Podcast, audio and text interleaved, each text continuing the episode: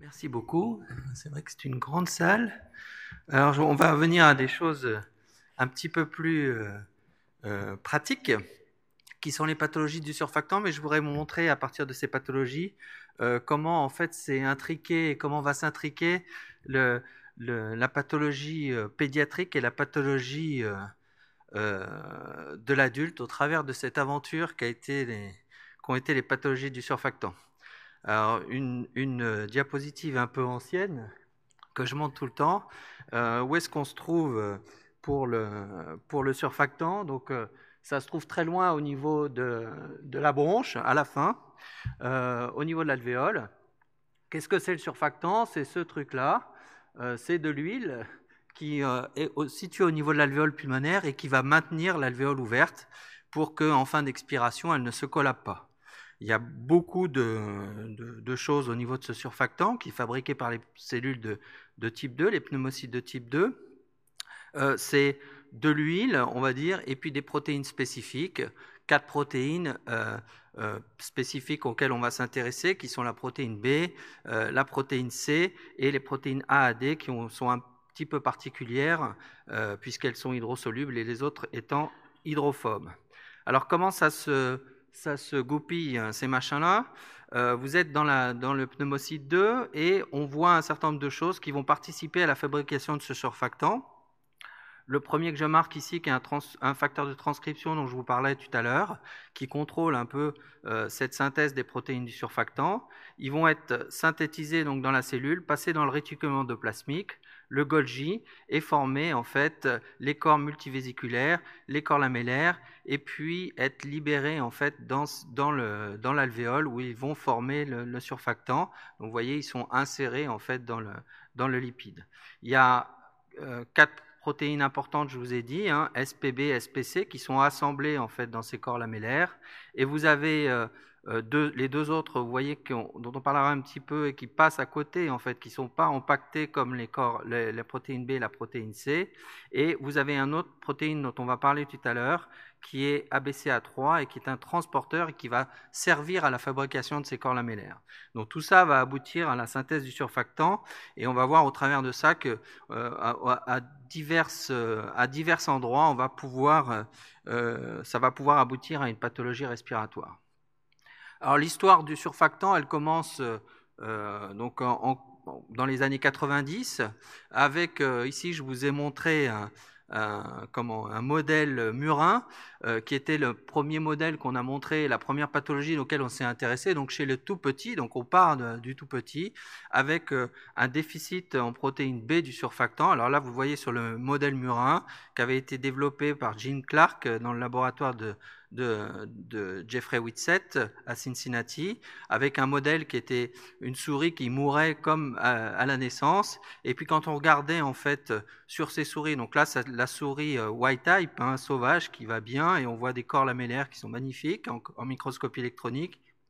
Et là, vous voyez, ils sont totalement désorganisés quand on n'a pas de protéine B du surfactant et quand on fait un western, c'est-à-dire quand on regarde les protéines qu'on fait migrer sur un gel avec des anticorps particuliers, on voit que cette souris n'a pas de, de protéines du surfactant. Et ce qui est intéressant, c'est qu'elle n'a pas de protéine B du surfactant, mais vous voyez qu'elle n'a pas non plus de protéine C du surfactant, ce qui explique en fait la létalité. Chez l'homme, c'était exactement la même chose et c'était là où le, modèle était intéressant avec une détresse respiratoire à terme, un bébé qui ne pouvait pas respirer euh, malgré des injections de, de Curosurf qui est de, pour les non-pédiatres qui est de surfactant exogène euh, qui permettait de l'améliorer transitoirement, mais il y avait un décès assez rapide. Euh, là, c'était un mois de vie avec une mutation homozygote pour SPB, donc un, un, tableau qui était à peu près identique chez le, dans le modèle murin et chez l'homme.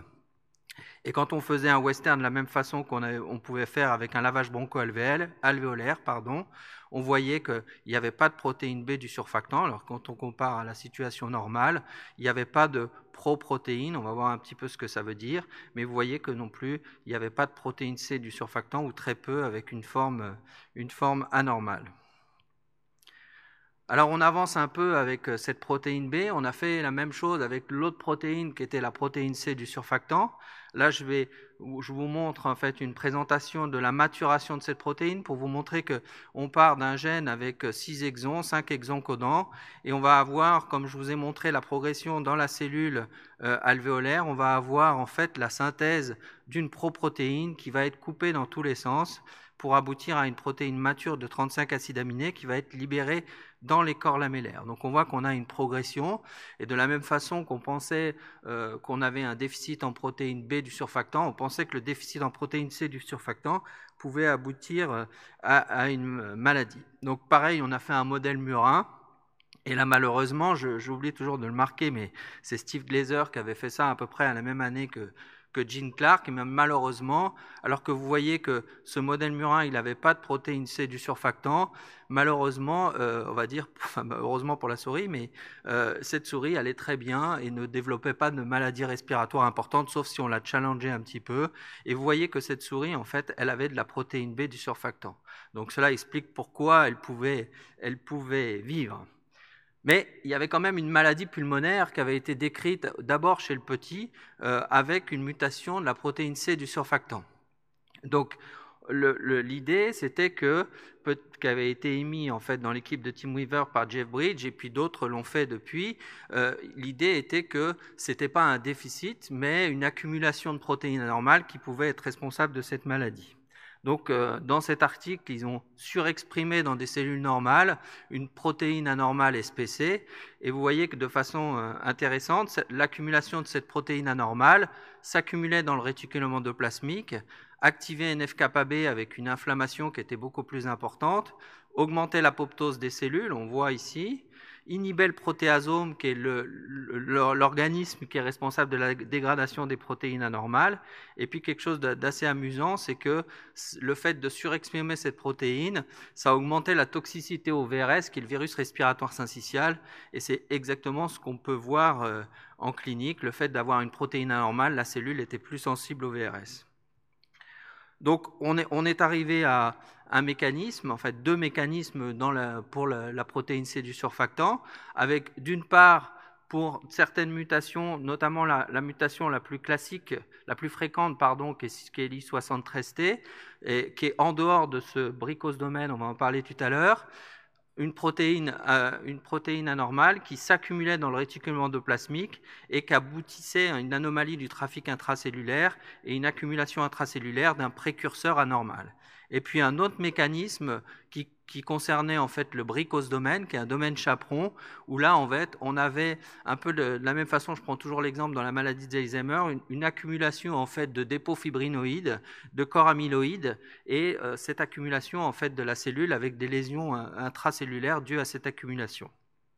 Alors, depuis, euh, et c'est Céline Delestra qui travaille là-dessus, euh, ce concept est un petit peu remis en cause parce qu'on a trouvé en fait un certain nombre de mutations qui n'étaient pas dans le bricose domaine et qui faisaient un peu ce même système, euh, qui faisaient en fait le, même système que le bricose domaine. Donc ça, c'est peut-être un petit peu remis en cause. Alors, le cas classique en fait de cette mutation de SPC, c'était ça, c'était un enfant de deux mois qui était qu'on voyait pour une toux, pour une polypnée, qui avait souvent des espèces de reflux coliques avec des, des hypoxies, c'est-à-dire il, toussait et puis il désaturait, un tableau très classique quand on a un petit peu l'habitude, et puis il y avait une mauvaise croissance staturopondérale. Et vous voyez que sur cette radio, en fait, on avait en fait du verre dépoli, une espèce de flouté qu'on confirmait en fait sur le scanner thoracique, c'est pas toujours évident chez l'enfant, où on avait cette espèce de, de grisé blanchâtre qui correspondait à du verre dépoli, et cet enfant avait une mutation hétérozygote, une mutation rare pour SPC. Alors là où ça se complique, c'est que quand on regarde cet enfant, donc cet enfant, il est issu d'une famille assez grande, il est, il est ici, donc un enfant qui avait une détresse respiratoire, et quand on a regardé euh, chez son papa, qui se disait euh, plutôt bien et qui était classifié en fait euh, par les pneumologues adultes comme un patient qui avait une bronchopathie due au tabac, quand on a regardé son papa et qu'on lui a fait un scanner, il était déjà porteur de la même mutation que, que son fils, et vous voyez qu'il avait cet aspect un peu de verre dépoli, assez poumons un peu condensés qu'on voit euh, chez les, chez les enfants déjà. Et puis quelque chose qu'on connaît très bien chez l'enfant, c'est cette espèce de, ces espèces de kystes euh, de, de, dilatation qui sont en fait des dilatations bronchiolaires terminales et qu'on voyait un petit peu de façon diffuse et qu'on retrouvait en fait chez lui également de façon diffuse, un peu comme, comme, comme des lésions emphysémateuses. Donc, vous voyez un, aspect qui est très particulier de SPC, avec une variation phénotypique, puisque dans cette famille, on avait cet enfant qui avait une, atteinte respiratoire très précoce, cet autre enfant qui avait une atteinte respiratoire précoce et qui était décédé à 15 ans d'une pathologie, euh, d'une fibrose, et puis ce papa qui avait son atteinte et qui avait aussi des cousins. Ces deux-là sont décédés à 50 ans d'une fibrose pulmonaire idiopathique, classifiée comme une fibrose pulmonaire idiopathique. Et ce monsieur a été greffé, en fait, euh, à, 45 ans, à 50 ans, je crois. Euh, il est maintenant décédé, mais on, on avait pu le retrouver retrouver chez lui, en fait, la même mutation que ses petits. Donc, un aspect qui est très particulier pour SPC, cette hétérogénéité avec des atteintes un petit peu différentes et des atteintes à différents âges. Ici, vous voyez, c'est une, jeune femme de 17 ans qui avait eu un tableau néonatal assez sévère avec une détresse respiratoire après une infection AVRS qui est très classique maintenant a posteriori et puis qui est décédée en fait avec un tableau d'hypoxie et d'HTAP vous voyez en fait cette espèce de fibrose euh, avec ces lésions un peu bulleuses, un peu diffuses. Là, c'est ici une femme de 32 ans qui a été décrit comme un, tableau avec un syndrome emphysème fibrose, avec pareil Disney, une toux sèche et euh, donc un tableau d'emphysème fibrose. Donc une atteinte qui est décrite initialement chez l'enfant, mais qui est présente et maintenant qui est très connue, on va dire entre guillemets classique, euh, notamment dans des tableaux qui ressemblent ou qui sont euh, diagnostiqués comme emphysème fibrose chez l'adulte, on va dire l'adulte jeune par rapport à ce qu'on peut imaginer. Donc je vous ai parlé d'une autre mutation, d'une autre protéine, qui est la protéine ABCA3. Pour ceux qui connaissent, ça ressemble un peu au CFTR, qui est le, canot qui est atteint dans la mucoviscidose. Et là, en fait, je vous ai dit, donc, ce, protéine ABCA3, elle sert à impacter les corps lamellaires. Là aussi, on s'était dit, c'est très simple, c'est la même chose que, chez le, que pour SPB. On a un nouveau-né à terme, une détresse respiratoire néonatale, on le ventile, ça marche pas, on lui met du surfactant exogène, ça marche pas, et il meurt progressivement. Avec vraiment ici, vous avez un tableau, euh, donc chez un enfant qui est hétérozygote composite, dont deux mutations qui sont, qui sont différentes. Mais vous voyez qu'on a une espèce de condensation euh, très importante au niveau du poumon qui n'est pas d'hématose. Mais quand on a avec euh, comment, euh, Florence Flamin, au cours de sa thèse, essayé de rechercher ces mutations d'ABCA3 chez les enfants plus grands, eh ben, on en a trouvé. Euh, ici, un tableau d'une enfant de 11 ans qui avait une détresse respiratoire néonatale moins importante, avec une toux, une dyspnée au moindre effort. Et vous voyez cet aspect un petit peu hétérogène avec du verre dépoli, euh, notamment aux bases. Et ici, une jeune fille de 6 ans euh, avec une détresse respiratoire néonatale qui est restée très oxygénodépendante, avec une atteinte respiratoire qui est très sévère, une hypoxie, une oxygénodépendance, et qui, avait également des mutations euh, sur les deux, les deux allèles, en fait, des mutations pour le gène ABCA3.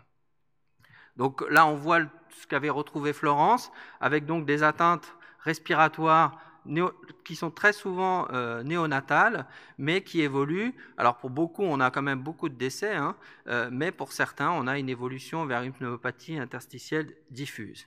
Et quand on arrive, alors comment on peut expliquer ça euh, une des explications qu'on peut avoir pour ABCA3, c'est que cette protéine qui sert à l'empaquetage, vous voyez en fait, là encore sur des westerns qui ont été faits chez euh, plusieurs patients qui ont des atteintes un peu diverses mais qui ont des mutations d'ABCA3, vous voyez quand, quand on regarde la protéine B ici, le contrôle qui est normal, vous voyez que quand on regarde les différents patients, on a une expression variable de la protéine qui peut aller d'une quantité à peu près normale à une quantité très faible. De la même façon pour SPC, ici vous avez le contrôle et vous voyez que certains ont même des quantités un peu plus importantes et vous voyez des variations en fait de ces quantités de protéines qui peut expliquer en fait un phénotype un peu différent et qui va s'exprimer à un âge un petit peu différent. Et on arrive à l'adulte, donc euh, ABCA3 n'est pas une, une, protéine qui intéresse que l'enfant encore une fois, avec ici en fait un homme de 40 ans qui a fait une détresse respiratoire néonatale, mais il m'a dit qu'on lui avait jamais posé la question, euh, qui était peu sévère et qui a évolué en fait vers une dyspnée progressive, une dyspnée à l'effort qui s'est majorée avec un diagnostic euh, d'emphysème fibrose. Troisième, euh, troisième élément dont je vous ai parlé, c'est ce fameux facteur de transcription NKX2.1 ou TIF1 ou TTF1. Euh, vous avez plusieurs, euh, voilà, un gène qui est pas très gros, hein, trois, gènes, qui donnent des formes un petit peu différentes, une forme courte et une forme longue, un transcrit long, un transcrit court, pardon, dirait Céline. Donc vous voyez que faut pas faut pas se tromper et euh, qui est un, facteur de transcription. Donc, comme souvent, il intéresse beaucoup de choses. Il intéresse les poumons puisqu'il contrôle SPA, SPB, SPC, ABCA3, cicitène CCSP. Euh, et puis, il contrôle aussi certaines protéines du système nerveux central. J'en ai mis deux. Il y a aussi le syndrome, la protéine RET qu'on verra tout à l'heure. Les protéines de la thyroïde, c'est comme ça qu'on l'a découvert. Et puis, des protéines, ah, ici, il est là, notre RET, du système nerveux entérique. Le tableau, là encore une fois, très classique au départ, avec un, enfant qui a une détresse respiratoire néonatale, qui a une hypothyroïdie, et on part toujours de l'enfant avec une hypotonie et une, une bénigne qui évolue ensuite vers une corée bénigne. Alors cette petite, elle avait été diagnostiquée à l'âge de 1 mois, 1 mois et demi, et vous voyez qu'elle a maintenant 9 ans avec une, fibrose qui s'installe progressivement euh, chez cet enfant qui est encore oxygène dépendante, notamment la nuit. C'est là encore pas si simple, puisque cet enfant, par exemple, a une polypnée d'aggravation progressive depuis la naissance, une cassure de la courbe staturopondérale, pas d'hypothyroïdie, pas d'hypotonie et pas de corée bénigne. Hein. Donc elle a juste une atteinte respiratoire et pour une raison que j'ignore encore, euh, on, lui a fait euh, une recherche de mutation de TTFA qui s'est avérée positive. Enfin, si je sais pourquoi, mais euh, c'est le, le, zèle de, de technicien euh, enthousiaste. Euh, et on est arrivé en fait à ce diagnostic. Donc, chez cette petite fille qui a une mutation de, de TTF1 avec cet aspect très hétérogène qu'on voit un peu dans, ce chez les, dans les hyperplasies des cellules neuroendocriniennes. Ça avait été décrit déjà un cas comme ça, avec d'ailleurs cette même mutation. Et vous voyez cet aspect hétérogène qui persiste en fait là sur un, scanner un peu plus tard chez, cette, cet enfant. Son papa, qui est aussi porteur de la mutation, qui a 35 ans, une dyspnée d'effort, euh, qui a été majorée euh, au moment d'une grippe A et qui, vous voyez, qui a une atteinte interstitielle qui n'est pas si importante, mais qui a l'air de, progresser, de progresser et de se majorer. Et un autre cas chez une femme de 46 ans, qui a eu des troubles de la motricité quand elle était jeune et une dyspnée avec une atteinte respiratoire qui est apparue un peu plus tard. Donc là aussi, euh, un phénotype qui est quand même extrêmement variable euh, pour ce facteur de transcription. Alors on a essayé de comprendre un peu, enfin on essaie de comprendre un petit peu pourquoi on a cette atteinte pulmonaire. Et comment on a fait? On a regardé deux mutations, une mutation qu'on appelle DEL, où on a juste une atteinte respiratoire, et une mutation qu'on va appeler DUP, où euh, on a une atteinte, la fameuse triade, en fait, Brain Lung Thyroid Syndrome, où on a l'atteinte respiratoire, l'atteinte thyroïdienne et l'atteinte neuro. Et quand on regarde de façon assez, assez intéressante, alors là, on s'intéresse avec le, système RET, euh, la, protéine RET, le, gène de la protéine RET euh, à, à l'atteinte neuro, et on voit que avec, donc ça c'est le sauvage, on voit qu'on a une activation de ce gène RET. Euh, quand on regarde en fait le dupe avec la triade, on n'a plus d'activation, et le DEL, on maintient cette activation. Alors quand on s'intéresse aux poumons, euh, dans les A549, qui sont des cellules alvéolaires, enfin pseudo-alvéolaires, on voit pour le sauvage qu'on a une activation, on voit que ce dupe avec la triade, on perd cette activation, et quand on regarde avec notre, gène DEL, avec juste l'atteinte pulmonaire, malheureusement, on était un peu déçu parce qu'on avait toujours l'activation. De la même façon pour SPB, on regarde, le sauvage, on a cette activation, le dupe, on perd cette activation, et ben l'autre, on ne le perd pas. Donc qu'est-ce qui se passait avec cette atteinte respiratoire isolée euh, chez cet enfant? On a fini par trouver quelque chose, puisque quand on regarde ABCA3, qui est aussi euh, stimulé en fait par TTF1 au niveau du gène codant ABCA3, on voit que pour le sauvage, on a une activation et avec le DEL, donc avec juste l'atteinte pulmonaire, on perd complètement cette activation. Donc un syndrome-like, on va dire, de déficit en ABCA3 euh, qui explique l'atteinte respiratoire isolée. Une autre, une autre comment, mutation, donc pour une protéine qui est impliquée, dont j'en ai pas parlé, mais vers la, recapture, une partie de ce surfactant va être recapturée, réintégrée dans la, dans la cellule alvéolaire, et on voit deux tableaux. Alors je le mets toujours un petit peu à part parce que pour moi, c'est vraiment une maladie qui est très différente, qui sont les protéinoses alvéolaires, où là, on a en fait une accumulation en fait de, de surfactants normal. Et on voit donc deux tableaux. Là aussi, on commence par l'enfant avec un, un, garçon de 9 ans qui a une insuffisance respiratoire progressive. Et on voit cette atteinte alvéolaire avec des condensations alvéolaires un peu diffuses. Et quand on regarde la biopsie, on a cette accumulation en fait de surfactants qui est vraiment très classique de ce qu'on voit dans les protéinoses. La même chose chez une femme de 36 ans avec une insuffisance respiratoire progressive, euh, et donc euh, qui sont dans, les deux cas dus à cette mutation sur le récepteur de GMCSF, CSF2RB, euh, qu'on fait pour information maintenant depuis peu à Mandor. Un troisième gène, et là on arrive en fait sur un gène qui intéresse ma foi pour l'instant que l'adulte, euh, qui sont les mutations sur la protéine A du surfactant.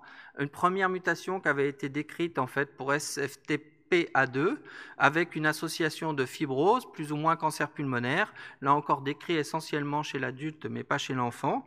Et puis plus récemment, euh, comme Annick vous l'a montré, euh, l'article de Nadia en fait avec des mutations faussens associées là aussi à fibrose plus ou moins cancer pulmonaire avec une atteinte pulmonaire diffuse. Alors euh, on peut, on peut noter, et c'est bien, et c'est en même temps un clin d'œil, qu'une atteinte pulmonaire de l'adulte a été euh, découverte et euh, avec un travail qui a été fait par une pédiatre. Donc, on vous rend ce que vous nous avez apporté pendant, pendant un moment, ces caractéristiques de cette atteinte génétique.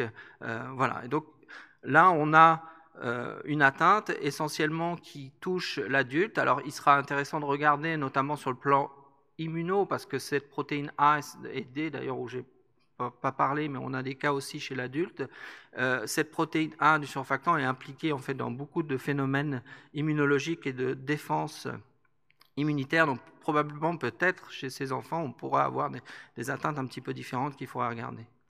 Donc j'espère vous avoir convaincu que les protéines du surfactant sont, importantes et sont à rechercher, en fait, les mutations qui sont à rechercher dans les pathologies infiltratives diffuses et les fibroses de l'enfant et de l'adulte jeune, on va dire. Euh, quand on en discute avec Raphaël, euh, on, se place euh, vers l'adulte de moins de 50 ans, on va dire, bien que ça soit pas véritablement spécifique, mais c'est cela qui nous intéresse plus pour le surfactant avec certaines mutations qui sont vraiment spécifiques à l'enfant, peut-être ça va évoluer, mais pour l'instant on n'a pas trouvé de choses, qui sont par exemple SPB, ou des mutations qui sont plutôt spécifiques à l'adulte, euh, comme SPA, mais, euh, et, d'autres beaucoup qui peuvent toucher et l'enfant et l'adulte avec des phénotypes qui sont variables. Enfin, vous aurais bien compris l'importance de l'étude fonctionnelle. Le problème de la génétique, c'est qu'on trouve, quand on cherche et quand on fait maintenant euh, des exomes, des séquençages, des halls euh, avec du NGS, on va trouver des mutations nouvelles. Il est vraiment important en fait de faire suivre là-dedans une, étude fonctionnelle qui est longue et toujours un peu compliquée et qui est difficile pour le clinicien parce qu'il aime bien que ça aille vite, euh, mais qui permet en fait de mieux comprendre l'importance et le rôle de ces mutations. Voilà, je vous remercie euh, de votre attention. Et là, c'est l'équipe en fait qui travaille sur l'étude fonctionnelle euh, avec moi.